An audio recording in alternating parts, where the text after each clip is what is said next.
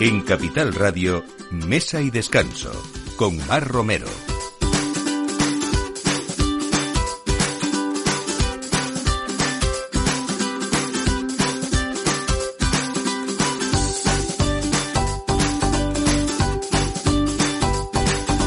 Buenos días, es eh, la hora de poner el aperitivo, de llegar a sus casas desde esta emisora de Capital Radio y desde Mesa y Descanso, como cada domingo. Hoy vamos a hablar de mm, profesionales de la restauración, de una apertura en Madrid que lleva ya recorrido fuera en Tarifa, pero que viene con esa herencia mediterránea que está en castellana y que se llama La Morena. Vamos a hablar hoy con Luis Salinas eh, y con Brian Sevilla, no solamente de buena gastronomía, de buenos productos, sino también de formación y de asesoramiento en hostelería. Y vamos a ver cómo a veces, si nos parece difícil montar un negocio, puede ser que con ayuda no lo sea, no lo sea tanto. Hablamos también de los premios de la Semana Vitivinícola, esa guía y esa revista de cana del vino español que ya cumple nada menos que 77 años y lo que empezó siendo un boletín semanal, pues poco a poco se ha convertido con los años en toda una referencia gracias a su rigor informativo y también a esa red de colaboradores eh, repartidos por todo el país. Es la única guía, además, que habla eh, de vinos según las variedades y parece ser que esto es una tendencia que antes pasaba o lleva pasando mucho tiempo en Estados Unidos, pero no, no tanto en España. Eh, y justo esta semana hablamos, este fin de semana, de Denia, que justo estos días, desde ayer y hoy también, se ha convertido por quinta vez en la mesa más grande del mundo. Quique da Costa es el embajador gastronómico por excelencia de la comunidad valenciana y también el representante indiscutible de la cocina mediterránea y vuelve a ser el comisario gastronómico encargado de guiar esta cita que es DNA el Festival de, de la quinta edición que se celebró desde ayer y hoy también, domingo, y que está girando en torno al concepto de la mesa y esa prolongación en la sobremesa. Y hoy, por supuesto, que hablamos de vino, como, como todas las semanas, y vamos a hablar también de, de sostenibilidad, perdón, con Casia Romanska de Bodegas Juan Gil, que es actualmente la única bodega en Murcia con certificación para la gestión de, residuos y, bueno, ha sido un camino no fácil, pero sí que es verdad que muy arraigado en esa profunda convicción de ese máximo respeto que tienen ellos a, a la tierra y a su entorno. Así que todo esto nos espera con ustedes en la próxima hora con este equipo. Juan da Cañadas en la realización y quien les habla, Mar Romero. Bienvenidos a Mesa y Descanso.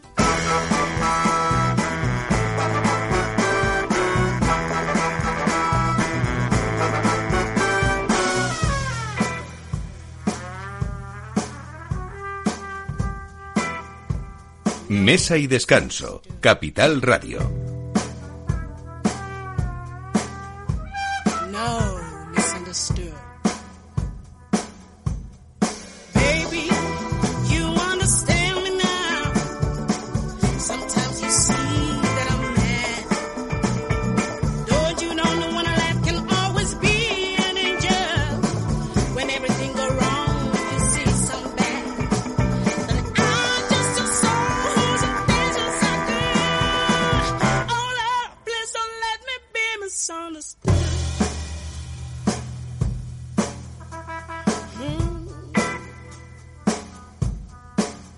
sometimes, baby.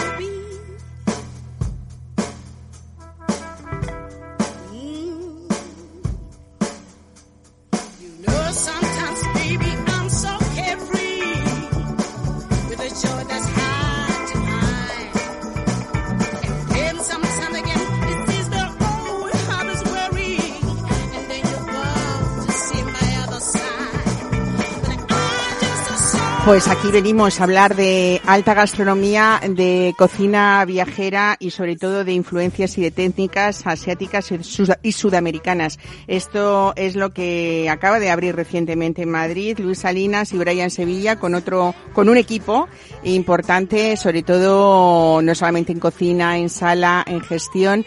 Contadme un poco cuál es esa trayectoria que no acaba de empezar ahora porque ya venía un camino recorrido eh, desde Tarifa en Cádiz y que seguís allí, ¿no? Continuáis allí. Así es. Nosotros empezamos este, este proyecto en 2018. Eh, la idea fue, partió de, grandes enseñanzas de, Luis y de, cuando hicimos el, el máster en, bueno, el curso superior en la Cámara de Comercio de Madrid nos dio esa, esa, ese pequeño empujón, empujón para poder montar algo por nuestra cuenta. Empezamos en Tarifa, la, la idea empezó con Jaime Cirad, mis socios de Tarifa, Javi y, y mi persona, hasta que pues esto cuajó, cuajó, cuajó, cuajó hasta el sol de hoy, que Luis, pues bueno, apostó por nosotros en su momento, sigue apostando por nosotros en, hoy en día, hasta que dijimos, mira, porque no, no vamos de la mano en un nuevo local en Madrid y llenos aquí. Esto de la conjunción está fenomenal, sobre todo con personas que tienen una trayectoria larga, porque en tu caso, Brian, eh, has sido eh, pues cocinero en muchos, en muchos sitios, sobre todo eh, consultor también, pero por ejemplo has estado en, en Ático Restaurante con Ramón Freisa y, y antes también en la Posada del León de Oro y, y, en Arriba también con Ramón Freisa, ¿no? el, inicio de mi trayectoria, pues bueno, ha sido con Ramón Freisa, empecé en, en el Dos Estrellas haciendo las prácticas. Y a partir de ahí pues bueno, eh, fue como todo un coser y cantar. O sea, ha sido muy bonito porque me han, me han adoptado también, que todo lo que sé al día de hoy a nivel gastronómico, pues ha sido a través de la mano de ellos. Llega un momento en el que, bueno, que tienes que levantar las alas y volar, y es lo que hemos, hemos hecho hasta ahora. Bueno, en el caso de Luis Salinas, Luis, bienvenido también a ti. Eh, pues eh, eh, CEO fundador también de, de, este proyecto y desde luego una trayectoria larguísima, sobre todo en la asesoría en restauración. Eh, cuando alguien yo muchas veces pienso que quizás sea en la restauración, no sé si no, es así me corriges, una de las cosas más difíciles, o a mí me lo parece, porque no estamos vendiendo zapatos que si sobran no pasa nada, ¿no? O ropa. Y al año que viene cogemos un estocaje, que no nos quede estocaje y cogemos un pedido más pequeño. Aquí si nos sobra, estamos hablando de productos perecederos y si nos falta, ¿qué le decimos al cliente? Pero eso sería una de las cosas incluso más pequeñas de los problemas que se nos pueden plantear cuando abrimos un negocio. Eh, bueno, incluso aunque sea un bar de tapas, muchas veces eh, no sabemos ni siquiera hacer un escandallo de cuánto vale una tapa para saber cómo la tenemos que vender, ¿no? Eso es, mira, le hablaba con un cliente que, que vino a comer a nuestro restaurante, que ha, que ha sido cliente nuestro porque ha tenido la locura de emprender también dentro de la restauración y él viene de otro sector totalmente distinto y me, y me decía justo lo que me estás diciendo tú ahora. yo pensaba que esto era tan fácil y, y, bueno, dice, es, es, complicadísimo. Yo compro, transformo y vendo, pero ahora eh, en este en esto que nos hemos metido no tiene nada que ver con lo que yo estoy acostumbrado dentro de mi sector. Y efectivamente, al final la restauración como usuarios todos parece que entendemos y que porque somos usuarios de restaurantes y nos gusta la gastronomía y hemos vivido mucho dentro de, este mundo y luego no es lo mismo cuando te enfrentas a un proyecto y lo tienes que llevar a cabo y te das cuenta de todo lo, que hay detrás, ¿no? Bueno, aún así, a través de todo ese recorrido tuyo profesional de, asesoramiento que estamos diciendo en todos los sentidos, porque ahí tiene que haber un equipo eh, conjuntado que toque muchos palos para que todo tenga armonía y sobre todo esto es un negocio, ¿no? Se gane dinero, lógicamente. Bueno, aún así tú te arriesgas, eh, es posible, es la demostración de que alguien que sabe mucho eh, y estás aquí poniendo cuerpo y alma en, este proyecto que acabáis de estrenar, porque ¿cuándo abristeis La Morena? El 27 de julio. El 27 de julio, nos lo hemos dicho, en, la, el Paseo de la Castellana, en el 210. Eso es.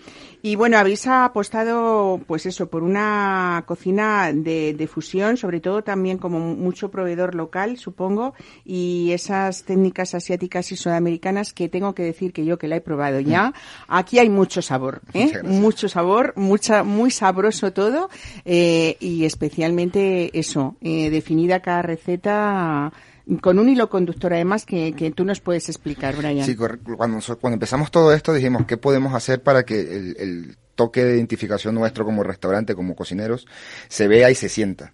Lo que dijimos en un principio fue, vamos a intentar eh, utilizar el producto de Cádiz, el producto del producto gaditano tan bonito que hay y tan, tan espectacular. Y bueno, vamos a funcionarlo con lo que sabemos. En mi caso yo soy venezolano y el, el toda esa tradición latinoamericana pues la tengo la tengo en, las venas como quien dice. Y aparte de eso eh, Jaime lleva muy bien el tema asiático. Hemos dicho bueno tenemos los tres palos el asiático el latinoamericano y el español pues vamos a hacer algo que de momento en Tarifa no se había hecho hasta que hemos, hemos dicho, bueno, vamos a, a transgredir, vámonos a, a Madrid y, y de verdad que estamos haciendo cosas bastante interesantes. ¿eh? Muy Vamos a nombrar también a, Álvaro Rivela, que, que, está de maestresala, ¿o no? No, no, no, no. Ah, no. José María. José, María Acuña, sí. José María, es verdad. Álvaro es sí. colaborador nuestro dentro de la de la consultora, pero en otros proyectos. Sí. Bueno, eh, ¿habéis pensado empezar, por ejemplo, con una carta para, para comba- con- compartir? Eh, por supuesto, esa pasión por el atún. ¿Qué platos nos destacarías? Sobre todo que uno no se puede perder en la morena. Pues no te puedes perder el, el tataki de atún con crema de asado. Ese es, es como un buque insignia. Lo, lo- hemos puesto en un principio en, en tarifa. Ha dado tan, tan, tan, tan, tan buenas sensaciones que nos los hemos, teni- nos los hemos traído a Madrid. Y otro de ellos que no se puede perder es el, el ajo, eh, ajo blanco con atún yakiniku. Eso sí es el- la fusión absoluta de, de nuestro tipo de cocina. Tienes una, una salsa asiática, luego tienes el ajo blanco malagueño que no se puede perder, fresquito, y el atún que viene, viene de Tarifa del Estrecho, eh, pescado uno a uno, un atún salvaje impresionante. O sea, es, Ujú. es el sumum de, de lo que nosotros hacemos. Bueno, yo diría así compartiendo que me encantaron los mejillones alegres con curry rojo, que para quien le guste ese punto de picante, además me gusta porque tienen esas subidas para que las, la- la- las recetas sean sabrosas, pero ese punto que te deja eh, disfrutar del producto y que no disfraza, ¿no? Porque a veces esos picantes exagerados. Claro, no es, No. no es, no es un producto que te vaya a, a- a destrozar la, la boca, por decirlo así, en, en temas de picante. No es agresivo, pero sí te mantiene otro poquito más, otro, otro mejillón más, otro mejillón. Vamos a mojar la salsita con pan para ver si, si cojo todos esos sabores que están ahí. Las, yocia- las, Las yozas de, de ají de gallina, esa es Otra otra de locura, las otra- especialidades otra locura, riquísimas, sí. ¿no? Mm, Está Casero Masca aquí, te voy a dar la bienvenida para que puedas participar hoy en el programa porque has venido muy pronto, cosa que se te agradece, y, y estás aquí poniendo a una mí cara se que a me esta está hora... haciendo ¿eh? boca agua, de verdad. Yo tengo que ir cuanto antes. Además, este tipo de cocina fusión me encanta. Eh, Tengo además dos buenos amigos que tú conoces, Manuel y Manolo, que les gusta mucho. Preparan sus sopas thai, sus Grandes cocineros sus- también, claro que y sí. me han aficionado mucho a ese tipo de cocina. Así que de octubre no pasa mi visita, seguro. Eh, Brian, ¿cómo se hace un calamar relleno de carne?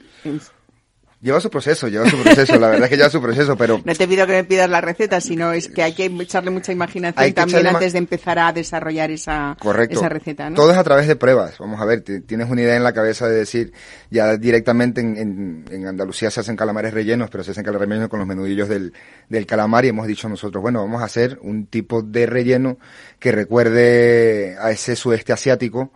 Lo hemos introducido en, en ese calamar, un calamar impresionante, calamar de potera de hecho, y que le hemos puesto una salsa yum. Normalmente el yum es una sopa que hacen los, los tailandeses, nosotros lo hemos llevado a la crema y es una locura de, de plato, de verdad que es, es una locura. Bueno, cuéntame los dulces, Los dulces que tenemos, uno no se puede perder para los golosos. tenemos tres postres que la verdad que cada uno es mejor que el otro, por no decir, por decir una cosa, una cosa más, pero tenemos un flan embotado con su helado, tenemos eh, un cheesecake, un cremoso de cheesecake con un culis de mango y un cremoso de chocolate con oreo rota que se te va a dar la cabeza, la verdad. Bueno, Luis Salinas, tú que sabes que aquí hay un conjunto de todo, no solamente de, de cocina, eh, ¿te preocupa mucho esa bodega, por ejemplo, que acompañe a estos platos que no dejan de ser complicados a veces, un poco por los maridajes y todo esto, ¿no? Pero supongo que has pensado en algo global y que le guste a todo el mundo o hay cosas muy especiales. Cuéntame. Bueno, eh, esto es un poco lo que contabas antes, que, que te decía, digo, es- nosotros como consultores decíamos, hemos hecho lo que dijimos que nunca íbamos a hacer, ¿no? Íbamos a montar un restaurante. Nunca lo íbamos a hacer y, y lo hemos hecho.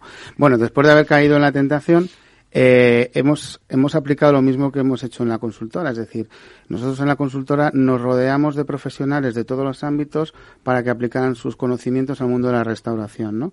Y poder profesionalizar la restauración que hasta ahora te llevaba a su curso. y Yo creo que con el cambio de generación cada vez demandan más la profesionalización de, de, de la restauración.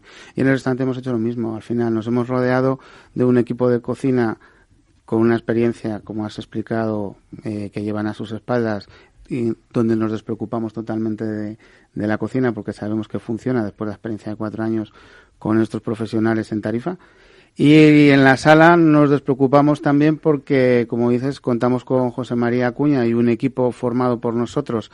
Eh, José María viene con una trayectoria de ser sumiller de Coque, de ser sumiller de, de, mm, de San Celoni y de otros sitios, con lo cual nos, nos infunde también una tranquilidad dentro de la sala y hemos cogido nada más que 150 referencias. Nada más. Para poder, para, poder, para empezar no está mal. Para poder acompañar esta cocina.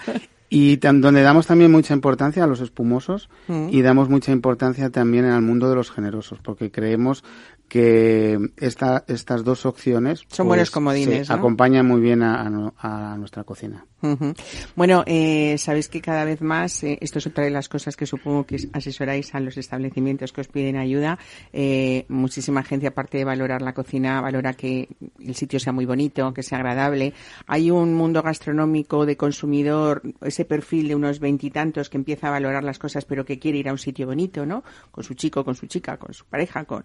Eh, habéis puesto especial interés en que La Morena sea un lugar que no se olvida, ¿no? Que aparte esté lleno de experiencias, pero que ese sitio es como que es muy alegre, ¿no? Al final nosotros hemos hecho casi lo mismo que nuestros clientes cuando nos llaman. Eh, cuando nuestros clientes nos piden que les echemos una mano para montar un negocio, ellos saben lo que les gusta y lo que funciona y hacen un popurrí en su cabeza y nos lo cuentan. Nosotros lo desarmamos, lo volvemos a armar y lo, y lo llevamos a cabo, ¿no? Pues aquí hemos hecho un poco lo mismo. Hemos cogido lo que creemos que funciona, hemos cogido también lo que nos gusta, que, que, que no deberíamos haberlo hecho, y porque es la primera regla, y al final hemos, yo creo que hemos creado un, un espacio eh, pues como dices tú, con mucha luz, nos hemos traído el Mediterráneo a, la castellana y luego contamos con dos plantas dentro del restaurante, eh, una sala principal que es esa que, recuerda mucho al Mediterráneo, con caña, bambú, con colores vivos, con un suelo que nos hemos traído de Italia que simula el mar. Y, en la parte de arriba hemos hecho quizás un, capricho, eh, crear un espacio donde terminar una buena comida con una buena sobremesa y poder tomar un café y un, y un destilado. Y volvemos otra vez a traer Mediterráneo en esa sala a, Madrid, donde lo hemos decorado con tonos azules que nos recuerdan al mar, pero muy fresco, con unos techos blancos de, de, caña y bambú. Y bueno, pues hemos, le hemos puesto mucho cariño para que la experiencia sea completa. Bueno, tú hablas en, eh, en vuestra empresa también, en Salinas Restauración, la dejamos así porque si alguien nos quiere llamar y decir, oye, ¿qué hago con esto, no? ¿Cómo lo reconvierto? Pero es verdad que, que hay que remar todos en la misma dirección y habéis eh, hecho pues un equipo en el que en un restaurante a veces no, no, nos imaginamos que necesitemos tantas cosas, pues por ejemplo alguien que nos asesore de gestión y desarrollo de personas, eh, de arquitectura y de interiorismo, como estamos hablando, del control de desarrollo de negocio, por supuesto de innovación culinaria, ¿no? Como nos está contando Brian, incluso pues esos expertos en, desarrollos de web y de SEO para que cuando alguien busca un restaurante estemos un poco dentro de esa lista de los primeros, ¿no? También es importante. Al final todos los todos los puntos son muy importantes. Es decir, el, restaurante tiene que ser funcional, tiene que ser ergonómico, tiene que valer tanto para que disfrute el cliente como para que el servicio funcione, para que no se produzca un cuello de botella, para que no se produzcan colas, para que hay cosas que no tienen que estar a la vista y cosas que sí tienen que estar a la vista. Bueno, pues eso es muy importante. Muy importante también, como ha dicho, la gestión, donde nosotros ahí sí que hacemos mucho hincapié y somos expertos, es decir, enseñarle al restaurador dónde tiene que tener sus ratios, sus porcentajes, dónde tiene que, cómo tiene que comprar, cuál tienen que ser sus costes y, al final hacer una carta inteligente. Y, a la parte que has comentado de, Brian en cocina es fundamental. Al final eh, hay que saber cuál es nuestra carta. Nuestra carta tiene que ser una carta inteligente en la cual sea rentable, pero también la cocina tiene que estar montada para que esa carta funcione. Es decir, esa cocina tiene que estar pensada para que haya mucho espacio para la producción y al final cuando el, servicio funciona, que sea un servicio rápido y lo que nosotros llamamos el pase, sea un pase rápido y sencillo para que todo, para que en esos momentos en los que hemos podido producir nos dejen ahora respirar en el, en el servicio. Bueno, pues una cocina, una comida fresca, sorprendente. Yo tengo que felicitaros, entre otras cosas, porque en esos enunciados que luego, como digo, resultan ser una cocina sabrosa, rica, ¿no? Llena de, texturas diferentes y, y, sobre todo de, de sabor sabores eh, auténticos que se diferencian mucho unos sabores de otros en los platos. También eh, mi felicitación, Brian, porque estamos también un poco cansados, no sé si teníais esa sensación vosotros antes de montar la morena o de abrirla, eh, que hay muchos platos en muchos restaurantes que son los mismos siempre, ¿no? Entonces, ver una carta que se diferencia, en la que vemos platos distintos que no son los acostumbrados, pues a veces es, no a veces, siempre es de, es de agradecer, porque a veces tenemos la sensación de que aunque cambiemos de lugar, la carta es muy, muy parecida en unos sitios u otros. No sé si pensáis igual. Yo voy a usar el comodín del público y esto se lo voy a traspasar a Brian.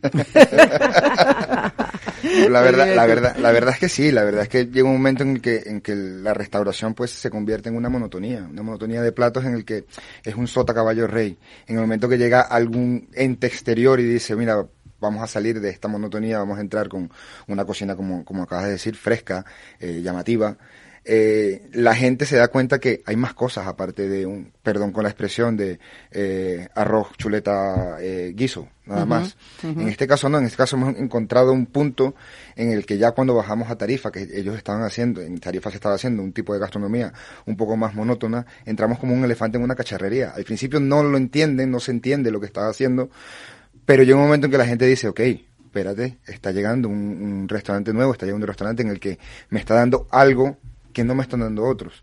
Y ahí es tu, tu punto diferenciador con, con respecto a los demás. Madrid es una ciudad muy grande, Madrid es una ciudad muy cosmopolita, Madrid es una ciudad que tiene muchísima oferta gastronómica, pero sí, sí es cierto que bueno, que hay unas monotonías en ciertos locales que hay que romper. Hay que siempre hay que intentar buscar un punto diferenciador en cada cocina que hagas o en cada restaurante que montes, para que todo sea un poco más pues, pues nada, felicidades por esa apertura. Siempre es un gusto hablar de, de, estrenos en la capital. Eh, una puerta, como se dice, una plaza difícil y grande. Así que, mm, pues, pues sabiendo lo que hay, Luis Salinas, eh, mucha más valentía todavía que por la que hay que felicitaros a los dos. Así que nada, eh, os deseo eso, una larga trayectoria y seguro que este no va a ser el único de los proyectos que en este camino habéis emprendido. No lo he oído, pero conociendo un poco el tema, eh, lo supongo. Así Bien, que. Pues muchas gracias por invitarnos, Mar. Nada, gracias, Mar. a vosotros. Hasta luego.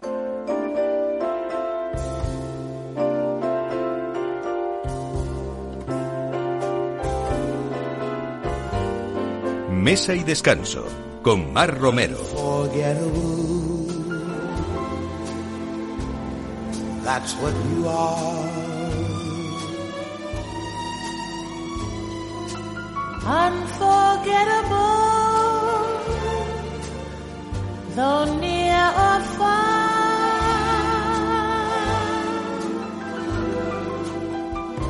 Like a song of love. Pues les decíamos al principio del programa que Denia está siendo en este fin de semana la mesa más grande del mundo, alrededor de la que se, se están sentando grandes personalidades y aficionados del mundo gastronómico para celebrar, analizar y poner en valor esta cultura gastronómica mediterránea que está representada en la mesa pues como un punto de encuentro y disfrute, escaparate y espacio de debate. Quique da Costa es el embajador gastronómico, no solamente de la comunidad valenciana, es el representante indiscutible de la cocina mediterránea, pero en este caso es también el comisario gastronómico encargado de guiar esta cita que es DNA, Festival DNA. Quique da Costa, bienvenido a Capital Radio, a Mesa y Descanso. Buenos días.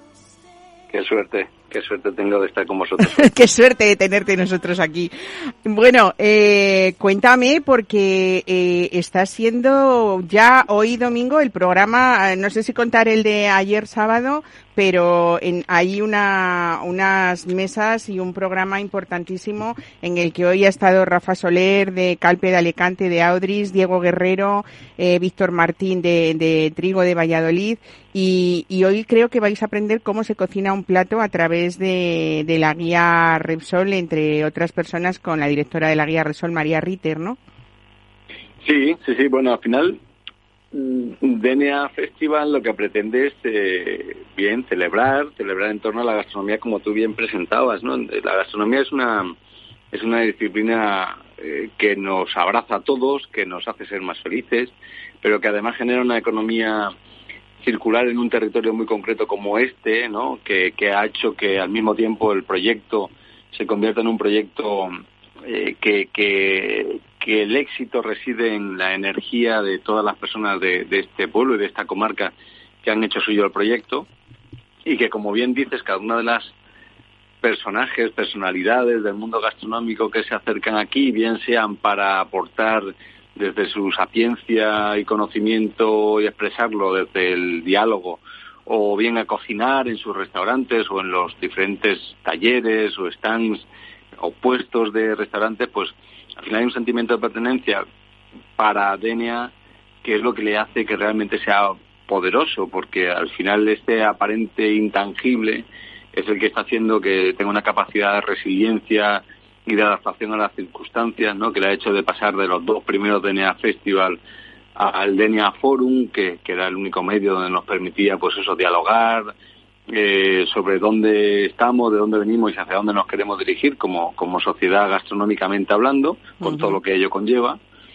Y bueno, y aquí estamos disfrutando y celebrando, pues como bien decías, con figuras del mundo de la gastronomía que este año lo que hemos pretendido es que eh, tanto ayer como hoy los invitados sean eh, personajes que tienen modelos de negocio que no están precisamente eh, avalados por las grandes listas del mundo, por las estrellas Michelin o los soles Repsol, sino que tienen modelos de negocio extraordinarios, que son eh, un lujo en sí mismo, que son muy, muy, muy creativos, que hacen que el foco se ponga en ellos con el mismo valor que si tuvieran estrellas, que los modelos de negocio que tienen estrellas, y que son igualmente interesantes, prósperos y generan la misma economía circular y hacen igualmente patria como lo que podría ser un restaurante con tres estrellas Michelin. Bueno, hubo un parón en 2020 que afortunadamente ahora mismo eh, es completamente el panorama diferente y me imagino que de una manera especial estáis eh, celebrando esta sobremesa que decíamos interminable frente al mar porque yo creo que esa sobremesa, Quique, lo habéis planteado como lo que es, como uno de los rituales más importantes de esa cultura mediterránea que, que, que, nos define no solo a la hora de comer, sino también de, cómo somos, ¿no?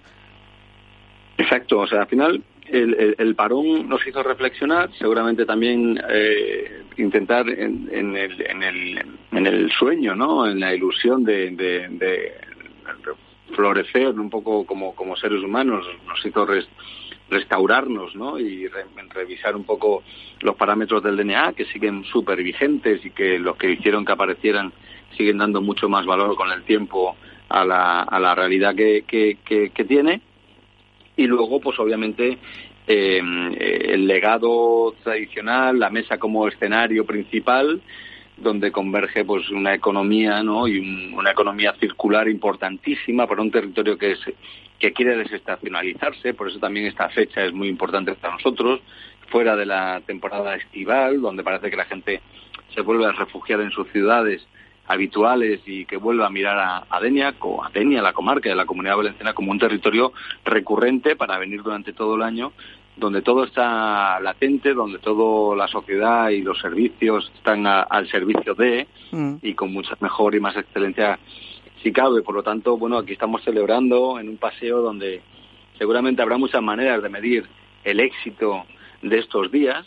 Eh, habrá quien lo mida porque se duplican directamente el número de visitantes con respecto a las ediciones anteriores. Habrá quien lo mida porque los restaurantes se llenaron, que esta es una de las facultades que ha tenido el DNA Festival, ¿no? que en su reflexión con, con, o en su capacidad de resiliencia, adaptándose al foro y haciendo el año pasado el DNA Restaurant, que era una, un homenaje a los restaurantes como lugares donde se ha seguido trabajando con, con, con buen hacer y siguiendo comercializando, dando puestos de trabajo y comercializando los productos artesanales en nuestro entorno, pues a día de hoy todo se abraza, haciendo que, que el éxito se pueda medir, a mi modo de ver, por, por la calidad, por la calidad del proyecto donde eh, todo el mundo tiene una oportunidad en el DNA. Eh, el DNA nace para dar oportunidades, para que los cocineros de alta cocina y cocineras de alta cocina hablen con la gente, hablen con los productores, que den una oportunidad al productor de narrar sus grandezas, que, mm. que son muchas, y bueno, y, ahí es donde está un poco la, las fortalezas de este, de este proyecto extraordinario. Claro, productores, artesanos, profesionales de la gastronomía, al final es, como tú dices, dignificar el territorio y también eh, hacer eh, sobresalir esa filosofía de kilómetro cero, ¿no? Sí, sí, sí, es uno de los valores que te decía, ¿no? Que mantienen intacto, o tal vez si quieres más fuerte que nunca, porque lo que nos hizo lanzarnos a celebrar eh, nuestro ADN, celebrar nuestro, nuestra manera de entender la vida desde, desde el DNA, pues tenía como complicidad el territorio, la sostenibilidad, la relación con el hombre y la naturaleza, eh, evidentemente generar una economía circular.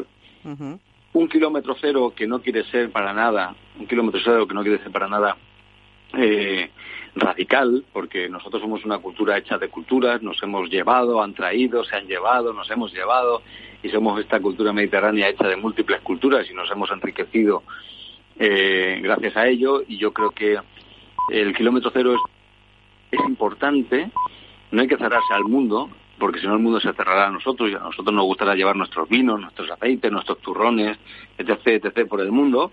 Si nosotros nos cerramos, el mundo se cerrará a nosotros pero es cierto que tiene que viajar aquello que sea digno de viajar.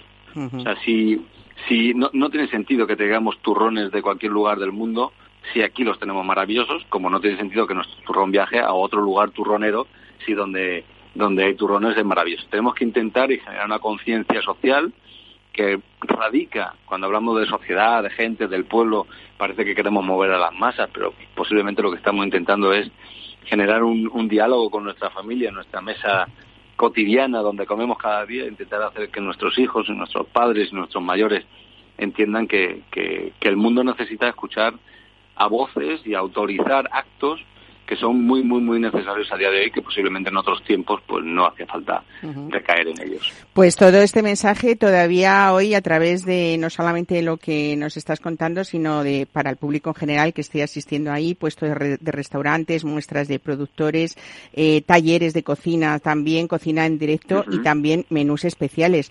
O sea que yo creo que eh, sigue siendo Denia, como tú dices, lejos de esa imagen de turismo de sol y playa eh, muy, muy concreto en el tiempo, pues un atractivo turístico de primer orden a nivel internacional y de gastronomía y tenemos que hablar también de excelencia, de sostenibilidad y sobre todo de amigabilidad, que eso es lo más importante. Quique da Costa, sí. muchísimas gracias por hoy bueno. hacer este huequito a, a, nosotros, a Mesa y Descanso y desde luego felicidades por esa quinta edición que espero que sean muchas, muchas más. Muchísimas gracias. Pues sí, así sea. Todavía queda un ratito de Denia Festival, así que si estáis cerca de, de Denia o próximo a Denia, pues todavía podemos recibir. Seguramente que en cualquiera de los talleres, charlas o puestos sentiréis eh, la energía de, este evento que, como bien dicen, no solamente radica en eh, imantar al cliente o al turista con, con, el sol y la playa, que ahí está, con los recursos eh, naturales que tenemos, como el mar, los barcos, el golf y demás, sino que la gastronomía ha traído a Denia ser una ciudad gastronómica, ciudad creativa por la gastronomía, reconocida por la UNESCO, que ahí es poco. Desde luego. Pues muchísimas gracias y disfrutad de, del día, de lo que queda. Nosotros casi casi nos vamos a coger el coche, que en Denia desde Madrid estamos a muy poquitas horas, así que nos da tiempo. Un abrazo. Un Hasta abrazo. luego. Adiós. Adiós.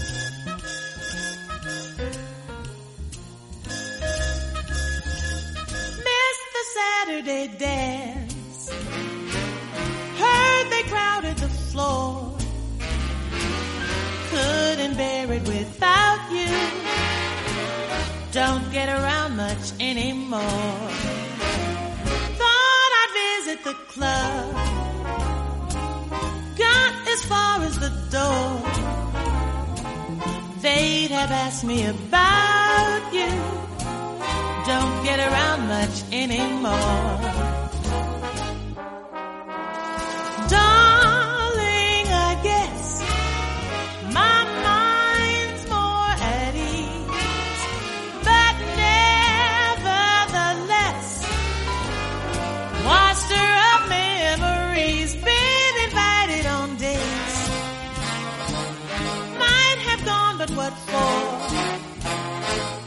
Awfully different without you. Don't get around much anymore.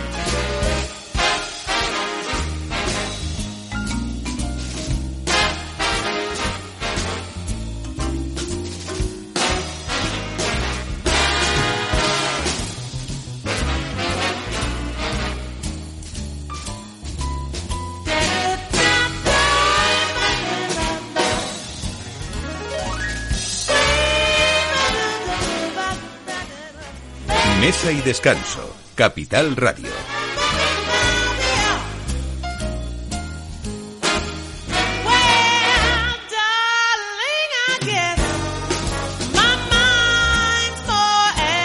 Bueno, hablamos ahora de esos premios que cada año la Semana Vitivinícola reconoce a los vinos y aceites de oliva virgen extra mejor valorados en, en, esa guía que les decía eh, tanto la guía como la revista de canas de canas las dos del, del, vino español, 77 años de existencia nada menos y lo que empezó siendo un boletín semanal poco a poco se fue convirtiendo con los años en toda una referencia gracias a ese rigor informativo y a esa red de colaboradores repartidos por todo por todo el país. Eh, Vicente Escamilla es el redactor jefe de la Semana Vitivinícola. Vicente, buenos días, bienvenido a Mesa y Descanso. Hola, buenos días. Bueno, eh, ¿cómo ha sido este año, eh, yo creo, ese, ese, esa consolidación que se ha ido haciendo año tras año?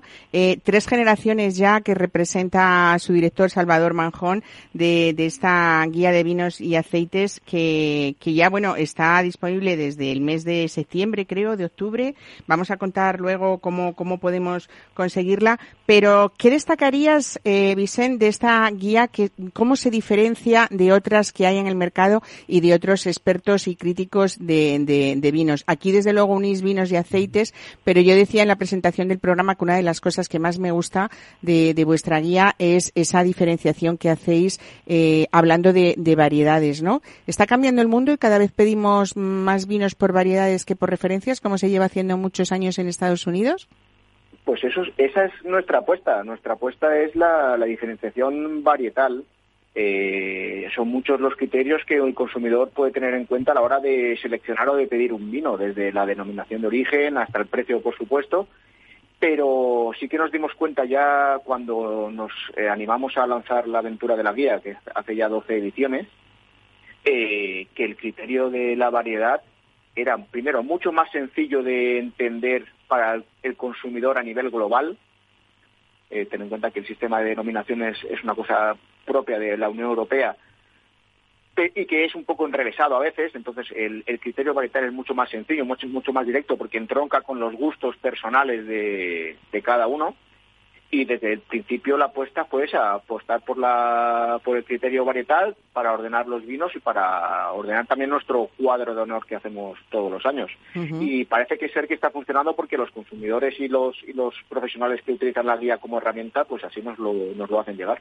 Bueno, cada vez habéis ido ampliando ese espectro varietal. Ahora mismo tenéis vinos de 57 variedades diferentes eh, y aceites elaborados con 14 variedades distintas de, de aceituna, ¿no? Sí, eso es una es otra otra de las tendencias que vamos que vamos viendo. Cada vez más eh, los elaboradores apuestan por variedades digamos minoritarias o en recuperación que están ahora poniendo otra vez en valor y, van y van ganando peso esos cupás en esas mezclas de, de vino antes de salir al mercado y por tanto pues también la, la guía es un reflejo de esa de esa realidad bueno, hay unas puntuaciones, eh, en realidad con esas notas de cata que tenéis vosotros sencillas y directas, esas puntuaciones bien meditadas también. Es verdad que es una herramienta de, muchísima utilidad, tanto para consumidores como, como para operadores también.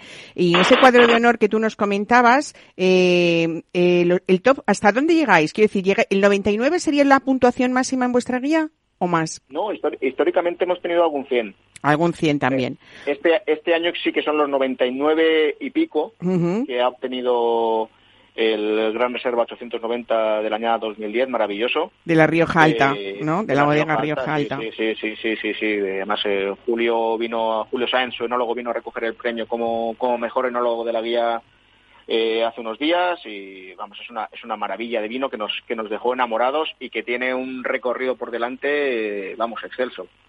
Bueno eh, resumiendo un poco eh, cómo ha sido esta esta entrega de, de premios o cuéntanos por ejemplo eh, cómo han sido esos aceites de oliva virgen extra que, que cada vez más eh, la gente valora eh, y sobre todo yo creo que hay más versatilidad y en lugares de España donde a lo mejor eh, no, no había premios o no había eh, aceites destacados, ¿no? Por decirlo de alguna manera.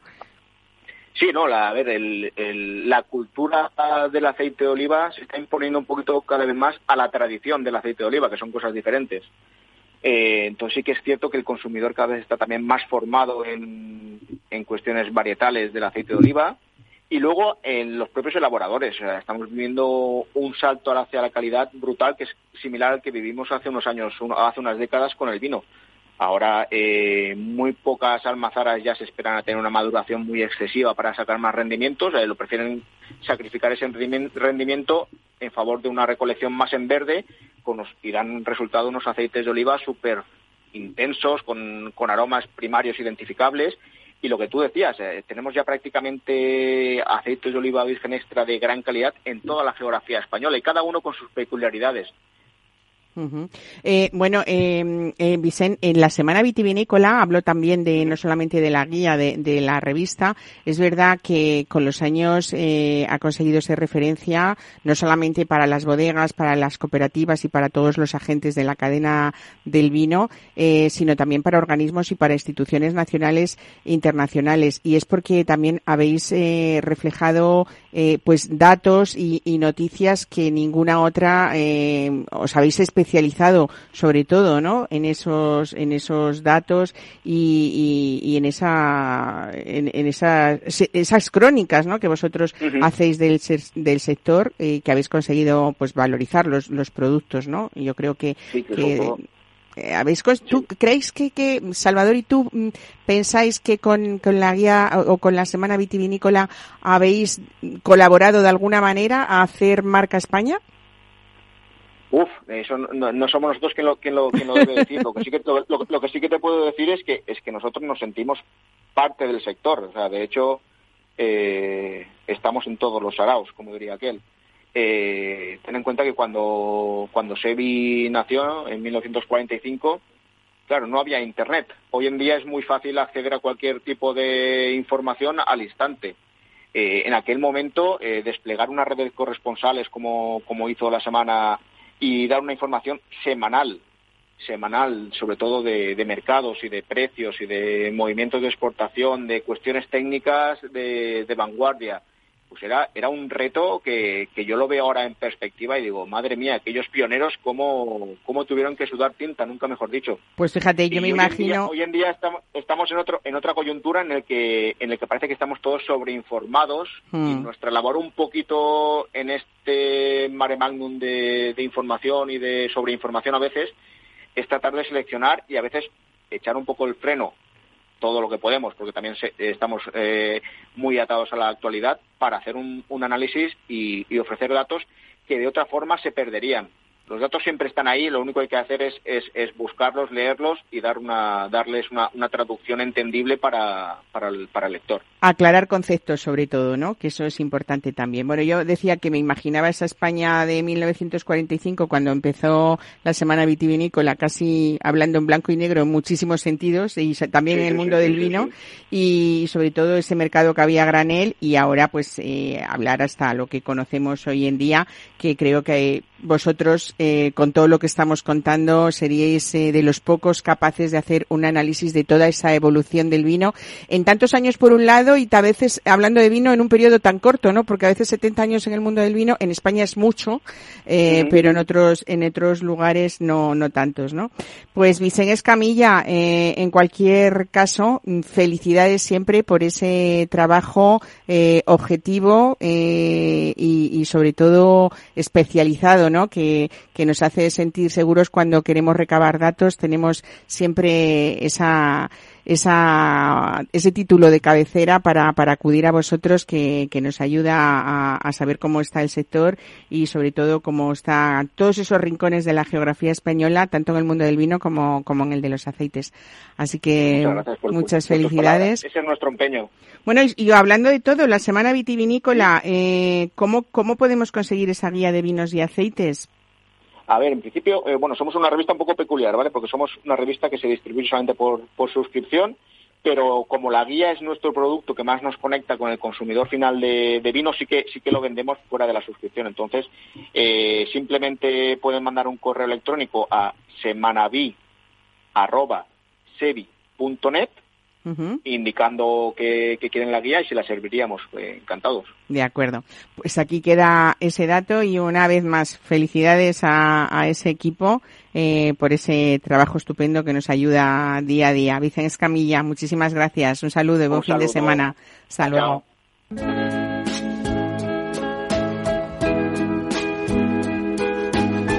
Mesa y descanso con Mar Romero.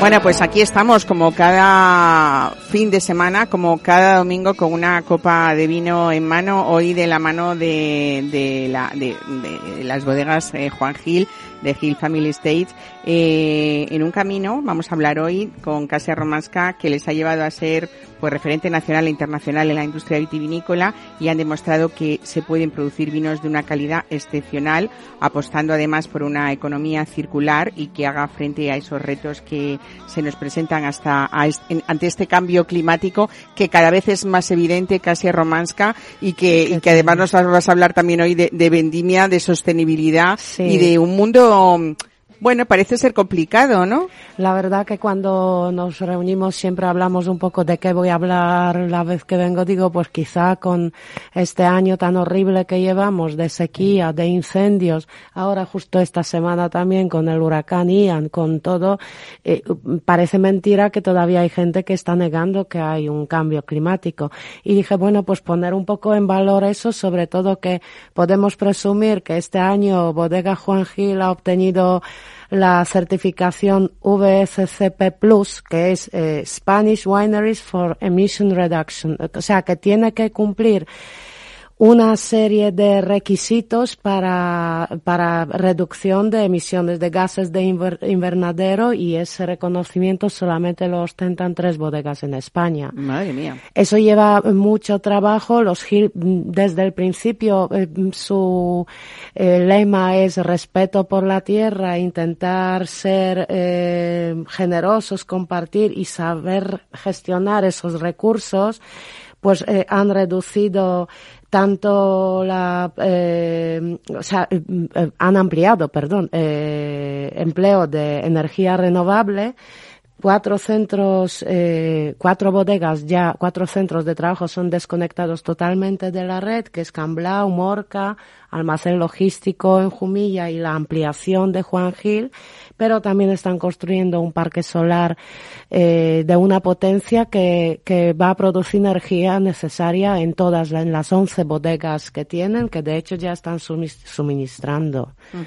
Es una bodega que se plantea ese sistema de construcción eh, capaz de asumir una diferencia térmica de 15 grados sin ningún gasto energético. Sí, eso en Jumilla, sí, eso en Jumilla. Bueno, la verdad es que nuestros centros, nuestras bodegas, nuestras, ni que fueran mías, Bueno, como bueno, llevo claro, con los parte- 16 años. Tú eres padre. parte de la empresa, 16 años, fíjate. Eh, eh, en Jumilla, sobre todo, donde esos cambios de temperatura son tan drásticos, pero en todas las bodegas se intenta siempre aprovechar eh, tanto para que se pueda trabajar por, gra- por gravedad, que eh, la construcción de los mismos tejados, que tengan una cámara de aire para que el- esos calores no recalienten tanto eh, lo que es la bodega. Por ejemplo, en huellas de carbono, ya eh, con un objetivo a largo plazo eh, de reducir un 35%, en 2035 ya estamos en un 35%, cuando lo, lo lo exigido para ese certificado era un 15, o sea,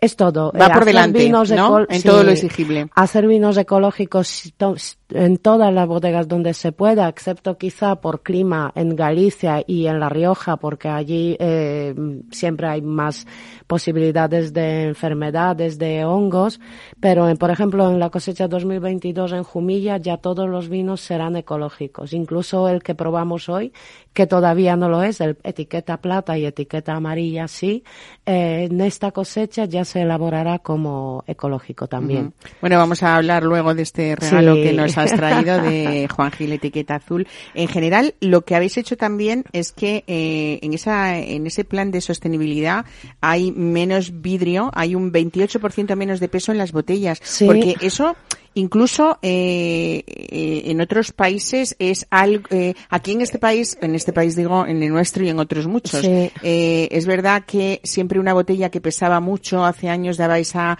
imagen de calidad Y de que cajas la de madera, pues, había que gastado ¿no? se en material y tal. Eh, eso al final se ha convertido en todo lo contrario e Sí. incluso penalizan en algunos concursos no internacionales ese peso de botella no Sí, y de hecho, por exigencias de algunos mercados de exportación, eh, creo que de Canadá y de otros, eh, hemos tenido que escoger otro elaborador de vidrio para bajar el, el peso de la botella de más de 500 Un 28% un menos, ¿no? 28%, Ujú. sí. Simplemente, eh, sí que mm, trae sus eh, complicaciones porque proveedor de este vidrio solo hay uno, proveedor de otras botellas de cristal hay muchos más. Pero eh, sí que, sobre todo en esa gama básica, en los vinos más sencillos, sí que hemos reducido ese peso de la botella. Y, y, y, bueno, y muchas, muchas cosas también elaboramos. Por ejemplo, eh, tienen una gestión, lo que tú comentabas, de residuos, eh, que convierte, eh, les permite transformar los residuos orgánicos de la elaboración de los vinos en más de 300.000 kilos de humus, que es eh, el abono que luego se utiliza y, y permite también esa agricultura ecológica. Eh, y el parque solar que han puesto en marcha. O sea, en todo un poco cuidando del planeta todo lo que se pueda. Fíjate que a mí me gusta mucho hablar siempre de esa humanidad, ¿no? O de esa Sí. generosidad que tienen muchos de nuestros bodegueros, afortunadamente, y que están pensando en ese futuro, ¿no? En Sí. esa herencia. Hablábamos Sí. la semana pasada, eh, pues, eh, con Pedro Ruiz de Alma Carrovejas, que decía que es un legado que tenemos que dejar a nuestras eh, futuras generaciones. Y los éxitos de Juan Gil no son una casualidad, porque hablamos de esa humanidad o Mm. de esa de, de esa familia numerosa que yo creo que forma parte de su ADN es el ser generosos y, y- y compartir y saber gestionar esos recursos porque son valores intrínsecos en, en esta familia también. ¿no? Efectivamente, y cuidar también un poco qué es lo que vamos a dejar a nuestros hijos, nuestros nietos, porque eh, cada vez empieza a preocupar más el tema. Y quizá, eh, que, por ejemplo, este año la vendimia era, y yo siempre paso por Jumilla cuando vuelvo de Mojácar en septiembre, y yo nunca he visto las viñas tan, tan mustias, tan pobres, con las hojas secas, etcétera, por el calor que ha hecho. O sea, ¿Cómo ha sido esta vendimia en Jumilla que siempre hace calor este año Co- mucho sí, más, ¿no? Sí, eh, pues complicada porque, bueno, algunas variedades, eh, sobre todo las blancas y mm, las foráneas que maduran pronto, Shiraz tempranillo, se adelantaron prácticamente 10 días. Pero Monastrell y Cabernet no, iba muy bien la viña, pero me comentaba Bartolomé Avellán, el enólogo, que eh, a finales de agosto estaban espléndidas y sin embargo de repente, una semana antes de acabar agosto, totalmente se pararon. La viña se agota de tanto calor. Con lo cual, parece paradójico porque todos pensaríamos eh, nos va a reducir eh, bastante la producción de uva, pero todo el mundo piensa, bueno, menos producción, eh, más, Más calidad, más concentración. No, poca calidad la va a tener, pero eh, ahora estamos esperando que estas uvas terminen de, madu- de madurar porque no han terminado, con lo cual yo creo que va a ser un poco una cosecha como borgoñona, ¿no? Va a ser eh, de muy buena calidad, pero con menos color y con menos graduación alcohólica de lo habitual, que sería lo contrario. Digo, fíjate qué paradoja, que yo me pensaría que como ha hecho mucho calor, Claro, por poca uva la madurez y mucha rápida otra- y, claro, eh, mucho la alcohol. cepa se ha agotado. Bueno, ha pasado con otros, con otros frutales también. Los limones es- caen secos del árbol porque si la planta no tiene agua, la chupa del fruto. Muchos bodegueros en otras zonas, que lo vi incluso en telediario, tenían que quitar racimos a las uvas para que los otros terminaran de madurar, porque si no la uva al final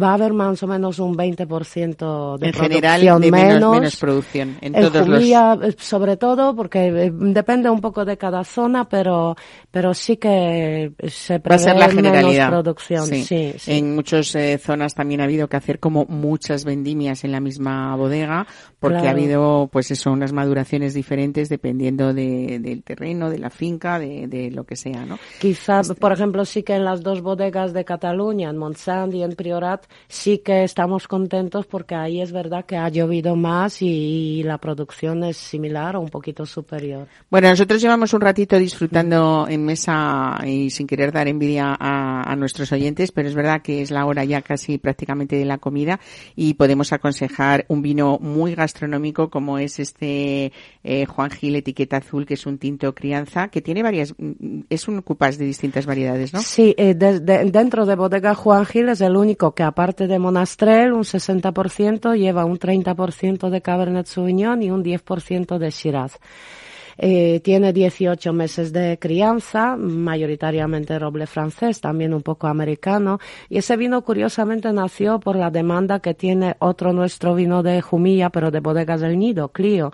Eh, dem- demanda que no podemos cubrir porque la producción de Bodegas del Nido es muy pequeñita y sí es un cupaje similar. Entonces nació ya, creo que en el año 2007 fue la primera cosecha y estuvimos haciendo una cata vertical de estos vinos en la Unión Española de Catadores y sorprendentemente son vinos que conservan, que tienen una vida larguísima, porque catamos un 2008, 2010, 2011 y eh, hoy catamos el 19. Bueno, tenemos un delante un, un vino súper equilibrado, súper armónico, muy sabroso y yo me atrevo delante de ti que sabes muchísimo y que eres una enciclopedia casi arromasca de una boca que marca esa dulzura, ¿no? Un- unos taninos muy nobles de, de fruta y que, que es un vino para tener en casa que además eh, también tiene amabilidad en el precio, ¿no? Sí, sí, bueno, dentro de lo que son eh, los vinos de Juan Gil es el de la gama más alta, pero yo creo que en tienda está sobre 22, 24 euros más o Bueno, menos. un grandísimo vino de Jumilla que nos va a servir para acompañar muchísimas cosas, carnes de caza, setas. Ahora que viene ya estamos entrando pues prácticamente en el en el otoño. No nos queda más tiempo, es un gusto siempre hablar contigo. Espero que Igualmente. vengas dentro de muy poco a dar buenas y nuevas noticias. Sí, ¿eh? sobre el ganador de bandas sonoras. Vamos que- a hablar de bandas sonoras dentro de poco y te invito a que vengas a contárnoslo en primicia. Muchísimas gracias por estar hoy Gracias. aquí. Y aquí dejamos hoy mesa y descanso. Una vez más, gracias por escucharnos. Espero que hayan disfrutado y la semana que viene un poquito más. Disfruten de lo que quedan del domingo y sobre todo con buen vino y buena gastronomía.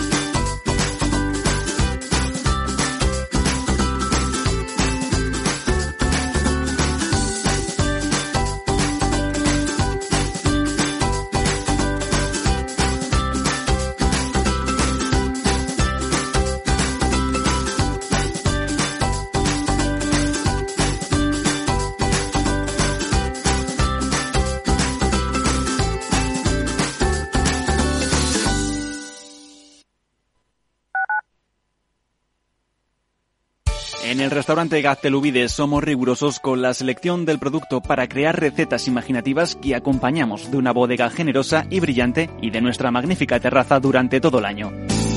Restaurante Gaztelubide, carretera de La Coruña, kilómetro 12200, La Florida. Teléfono 91 372 8544. Una recomendación del programa gastronómico Mesa y Descanso. ¿Sabes cuál es el mejor dial para escuchar Capital Radio? Tu móvil. Ya tienes disponibles las versiones de iOS y Android de Capital Radio. Y si quieres escucharlas en tu coche, lo tienes muy fácil. Empareja el Bluetooth de tu coche con tu móvil o tableta, entra en la app de Capital Radio y ya lo tienes. Escucha Capital Radio en digital. Y si te preguntan qué escuchas, no lo dudes. Capital Radio.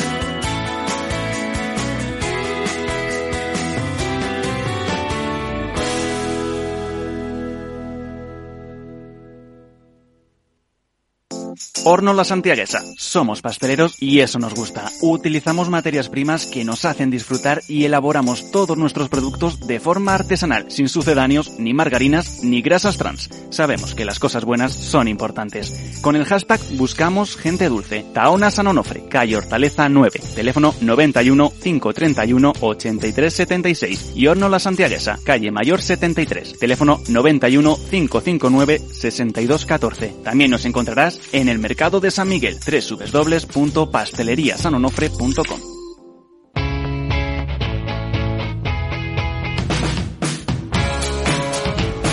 La economía despierta. Capital Radio.